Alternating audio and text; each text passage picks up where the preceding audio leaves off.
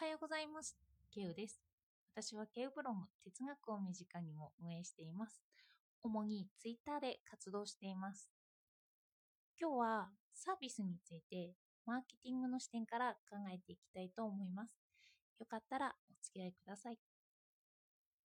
レビットは言います。もともとサービス産業などというものは存在しない。他の産業に比べてサービスの部分が大きいか小さいかの区別があるだけである。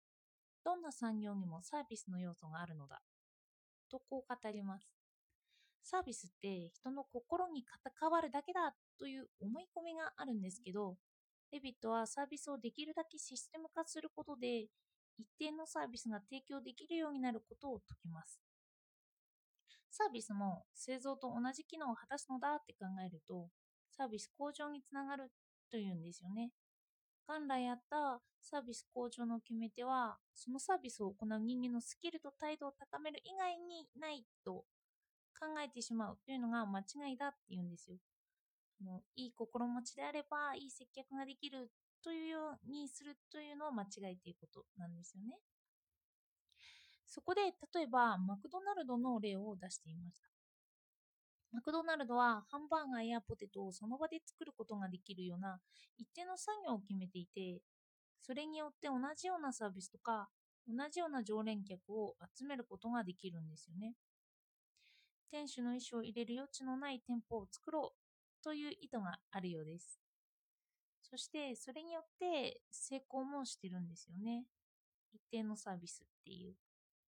そしてこれはきっとまあ、心理学で言えば行動分析学の考え方をすれば、もっと人間はシステムに近くなるとも考えられます。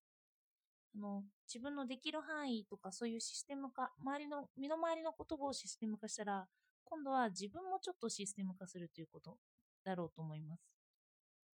人は行動の結果にいいことがあると、それを繰り返そうとする特質があるというのが行動分析学の考え方なんですよね。例えば、子育てで子供が何かお手伝いをしたときに、ご褒美ではなくてですよ、自然に何かいいことがあったとする。すると、無意識のうちにお手伝いをするようになっているって言うんです。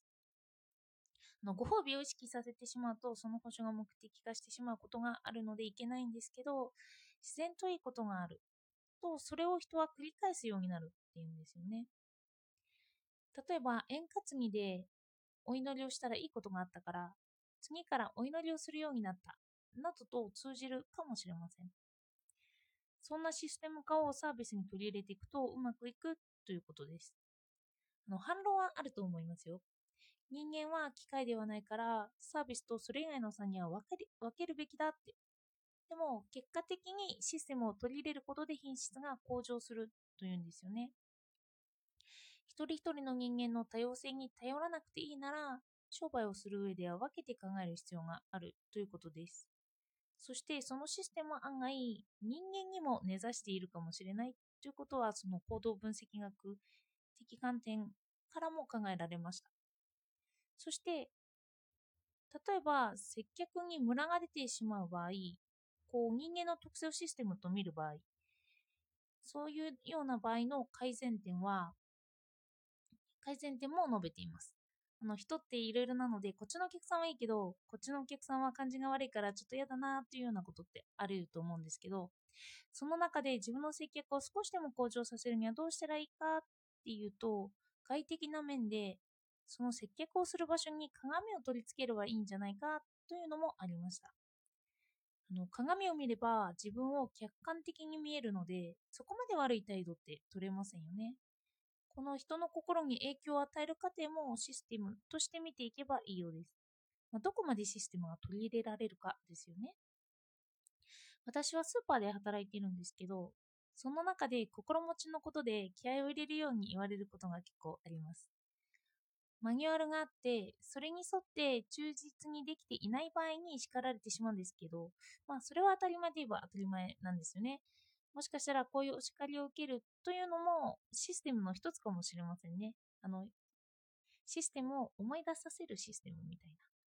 そしてこれは向上心が上がるというわけではなく、きちんとマニュアルに、マニュアルに沿うように動いてねという注意喚起の意味があるということです。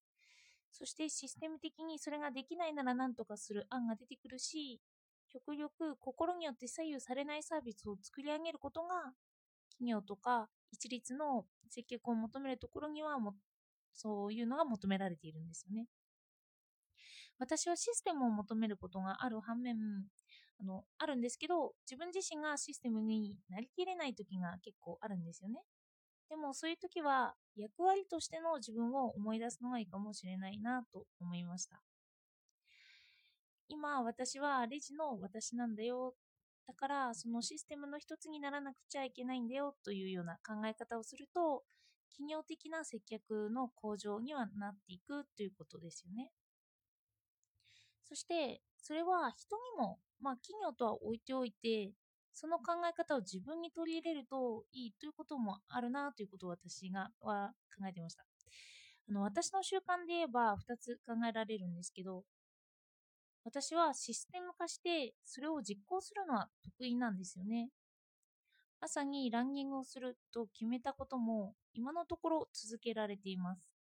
さらに言えば、朝に執筆活動や読書をすると私は決めているから、それに取り掛かれてもいるんですよね。で、これは行動のシステム化で、こういうのを習慣化するからできるようになっているんです。そして私は何ができないのかっていうと、予期予期しない部分ですよね。例えば、ランニングはするけど、目の前の美味しそうなアイスには目がないとか。これは本能的な部分ですよね。システムになりきれない部分で、その欲望にスイッチが入ってしまうと、それを意識せざるを得ないし、もしダイエット目標ならそれを忘れて食べてしまうというようなことも起きてきます。人は本能的なところは制御が難しいから、それでもシステム化する部分を見つけていくという発想をサービスに持つということです。あののマーケティングとかもう販売とかそういうシステムを作り上げていってもうムラがないようにするんですよね。人ってムラだらけだっていうのは結構ありますから。だからレビットは論文論文の初めにサービス部門だけというものはないと言いました。すべての産業にサービスはくっついてくると。サービスが今までよりもっともっとあの実証的で広範な視野を持って考えられない限り、工場における製造と同様に考えられない限り、一生生み出させる成果は手仕事とかコツコツとかを刻んで一人仕事をする職人とおそらく変わらないとレビットさんは言うんですよ。コストが高い上に仕上がりの一定しないものになってしまうだろうって。まさしくそうですよね。あのシステム化しないと大きな産業っていうのは発展していかないし、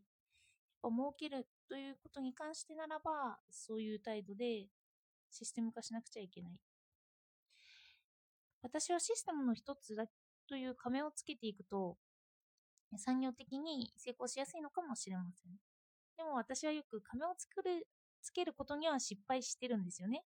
役割を演じてられないっていう時が結構あります。なのでレジとかでもそういうのを思い出すしかないんですよね。で、日常生活でも私が稼ぐと決めたらそういう稼ぐ仮面をつけなくちゃいけないのかもしれないななんて思いました。でもサービスを分けないで自分も自身もその制度過程の一部と考えられればまあその産業は伸びていくということですよね。だから一人一人にとっての使い分けをどこで意識するかということですよね。副業においての課題もうそういうところにあるのかななんて考えていました。では、今日もお聴きいただいてありがとうございました。